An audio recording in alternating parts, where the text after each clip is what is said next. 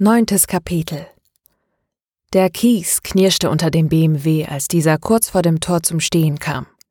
André Vögeli öffnete die Fahrertür und trat in die kühle Nacht. Hey Kovac, bist du dir sicher, dass wir hier richtig sind? fragte Vögeli ins Auto. Die Beifahrertür öffnete sich und der Mann, den Vögeli Kovac genannt hatte, stieg aus. Er war ein Zwerg im Vergleich zu Islam is Unstoppable. Wie zuvor Vögeli schaute er sich um. Es war tief in der Nacht, sie standen am Rande eines kleinen Industriegebiets, das direkt an ein Wäldchen grenzte. Die Hälfte aller Straßenlaternen war ausgefallen oder kurz davor. Ja, das scheint es zu sein, sagte Kovac. Vögeli schloss die Tür seines Fünfer BMWs und die Xenonscheinwerfer erloschen. Jetzt blieb ihnen nur noch das gelbe Licht der alten Quecksilberlampen. Gut, grunzte Vögeli. Er ist besser hier oder kommt bald. Wenn er in 15 Minuten nicht da ist, gehe ich wieder und du kannst dann laufen, Kovac. Alles gut, reg dich nicht auf. Man könnte denken, dass du Schiss vor ihm hast. Vögeli ignorierte die Spitze des anderen Mannes und ging auf das Tor zu. Es war nur angelehnt, die Kette mit dem Schloss hing nutzlos in dem Drahtgeflecht. Vögeli stieß das Tor auf und schritt energisch voran, direkt auf das alte Lagerhaus zu. Den Mann, den er Kovac nannte, hechelte ihm hinterher. Die Lagerhalle war aus Wellblech und groß genug für vier oder fünf Reisebusse. Das große Schiebetor war verschlossen oder klemmte. Selbiges galt für den Seiteneingang. Vögeli fluchte, als er am Türgriff rüttelte. Die Tür gab einfach nicht nach. Er trat gegen sie, aber auch das half nichts. 5544, sagte sein Begleiter. Was? blaffte Vögeli. Das ist der Code für die Tür. Damit schob sich Kovac an dem Boxer vorbei. Er leuchtete mit der LED seines Smartphones die Wand ab und fand schnell, wonach er gesucht hatte. Unter einer schwarzen Abdeckung befand sich ein Zahlenfeld. Geschickt tippte er die Kombination ein und der Riegel der Tür sprang auf. Vögeli öffnete die Tür und starrte in die gähnende Dunkelheit. Der massige Mann zögerte einen Augenblick. Das gab seinem Begleiter die Möglichkeit, an ihm vorbeizuschlüpfen. Was soll das, Kovac? Rief Vögeli wütend. Es kam keine Antwort, aber Augenblicke später erhellten einige alte Leuchtstoffröhren den Großteil des Lagerraums. Vögeli trat ein und schloss die Tür hinter sich. Wo ist er jetzt? fragte Vögeli gereizt. Versteckt er sich? Das wäre arg albern, erklärte sein Begleiter ruhig. Dann ergänzte er nachdrücklich, er wird schon kommen. Ich gebe ihm noch zehn Minuten, entgegnete Vögeli. Was ist das alles hier? Fragte er und deutete mit einer umgreifenden Handbewegung auf die Gegenstände im Raum. Dieser war zu großen Teilen mit Kisten zugestellt, aber es standen auch einige unverpackte Installationen herum. Dinge, die Vögeli nur schwer von Müll unterscheiden konnte. Sie sahen für ihn aus, als hätten Verrückte unterschiedlichste Gegenstände und Baumaterialien miteinander kombiniert und zu grotesken und komplett nutzlosen Objekten zusammengebaut. Das ist doch alles nur Müll, beantwortete Vögeli seine eigene Frage. Sein Begleiter wiegte den Kopf und ging zu einem der Objekte. Scheinbar aufs Geratewohl griff er in das Gewirr von Stangen und Schläuchen und holte etwas hervor. Einige Leute würden sagen, es ist Kunst, erklärte er Vögeli.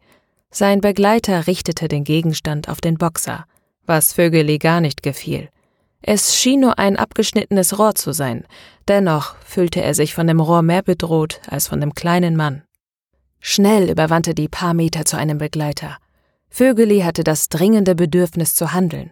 Mag sein, dass das nur ein Stück Schrott war, als Waffe zu kurz, trotzdem würde er es Kovac aus der Hand drehen und ihm dann noch eine verpassen. Nur zur Sicherheit, dass dieser Zwerg verstand, wer hier das Sagen hatte. Noch einen Schritt, einen Meter, dann könnte er sich diesen grinsenden Typen vorknöpfen. Er hörte ein Geräusch, wie von dem fliegenden Korken einer geköpften Sektflasche. Er griff sich an die Seite. Irgendwas hatte ihn gestochen. Ein Mückenstich im Winter? fragte er sich. Kovac grinste dumm. Das Rohr fiel mit einem Scheppern zu Boden. Kovac drehte sich um und gab Fersengeld. Schon verschwand er hinter dem nächsten Schrotthaufen. Vögeli sah an sich herunter und bemerkte den Betäubungspfeil, der in seiner Seite steckte. Er fluchte auf Arabisch, zog das Ding raus und schmiss es auf den Boden. Gleichzeitig ging das Licht aus. Im ersten Moment dachte Vögeli, er sei ohnmächtig geworden, aber dem war nicht so. Es war tatsächlich nur das Licht erloschen. Kovac, dieser Drecksack, hatte alles so geplant. Nur mit einem hat er wohl nicht gerechnet. Das Betäubungsmittel schien bei Vögeli nicht zu wirken.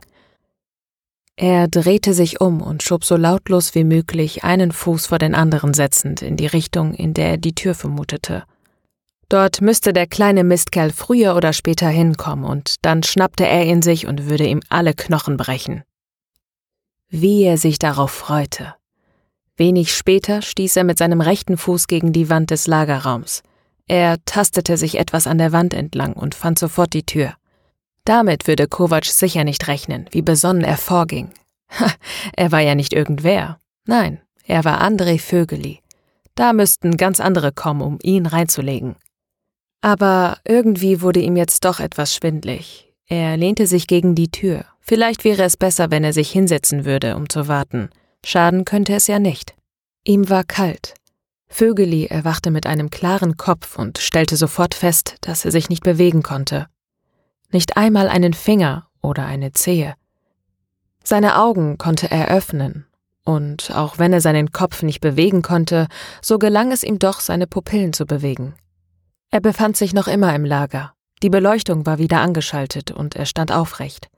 Vögeli konnte den Zwerg nicht sehen, aber er konnte ihn hören. Er lehnte zwischen mehreren, wahrscheinlich vier Edelstahlstangen, die ihn wohl aufrecht hielten.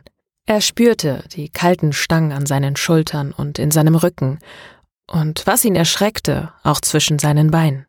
War er nackt? Er konnte nichts sehen, aber er musste annehmen, dass er wenigstens teilweise entkleidet war. Welcher Mann tut so etwas einem anderen Mann an? Das war kein echter Mann. Er hätte nie mit dem Zwerg mitgehen sollen. Sobald er sich wieder bewegen konnte, würde er ihn in Stücke reißen. Ach, du bist wach, sagte Kovac, als er in Vögelis Sichtfeld trat. Er legte seinen Kopf schief. Gut, dass ich schon fertig bin. Bald kannst du dich wieder bewegen. Warte, ich zeige dir mal, wie du aussiehst. Kovac zog sein Smartphone aus der Tasche und machte mehrere Bilder. Er kam näher und hielt Vögeli das Display vor die Augen. Er stand tatsächlich in einem Käfig aus vier drei Meter hohen Stallstangen. Seine Füße steckten in etwas, das aussah wie Skistiefel. Ansonsten war er nackt. Der Käfig war auf ein eineinhalb Meter hohes Podest montiert. Es sah alles sehr stabil aus. Was ihn erschreckte, war der Edelstahlsperr zwischen seinen Beinen.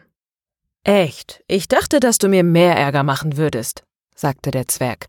Ich hätte gedacht, du rennst mir hinterher und ich muss mich in der Dunkelheit verstecken, deshalb hatte das Licht einen Timer. Aber nein, du setzt dich einfach an die Tür und wartest, bis die Betäubung wirkt. Wer hätte das gedacht? Ich bin überaus überrascht, dass es so einfach war. Es juckte in Vögelis Fingern. Der Zwerg schaute gerade auf sein Smartphone. Seine Nasenflügel zuckten, die Betäubung ließ nach und der Mistkerl war noch in seiner Reichweite. Wenn er noch etwas so stehen blieb, dann würde er ihn sich schnappen und erdrosseln. Oh ja, so würde er es machen. Wieder hielt ihm der Zwerg das Smartphone hin und grinste dabei. Ich nehme mal an, du weißt nicht, was das, in dem du stehst, ist, sagte Kovac. Es ist ein feministisches Kunstobjekt mit dem Namen Der Pfähler. Lass es mich dir zeigen. Der Zwerg startete das Video.